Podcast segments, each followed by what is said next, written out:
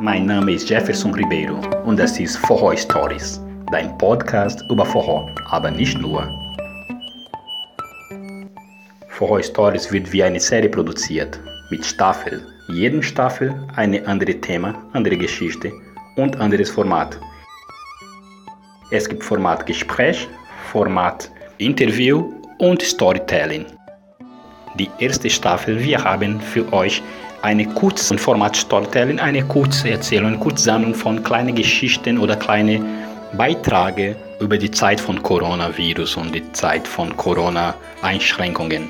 Wir fragen uns auch, warum genesene Corona-Infizierte sich anscheinend noch an die Abstands- und auch die sonstigen Verhaltensregeln halten müssen. Sie sind doch gar nicht mehr ansteckend und können sich auch selbst nicht mehr infizieren.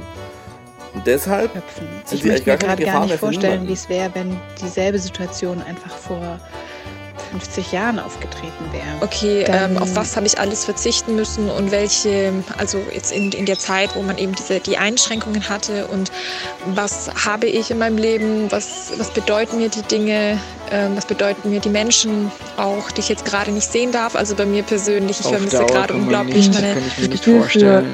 Berührungen, so eine wenn jemand Welt, plötzlich an dich man stößt aus Versehen, treffen darf ähm, dir beim Bäcker richtig, jemand Geld äh, zurückgibt spannend und deine, deine Handfläche kurz berührt, wenn er Dann kommt der. Impfzwang, vor dem haben wir zum Beispiel Angst. diese- der könnte ja quasi heimlich eingeführt werden.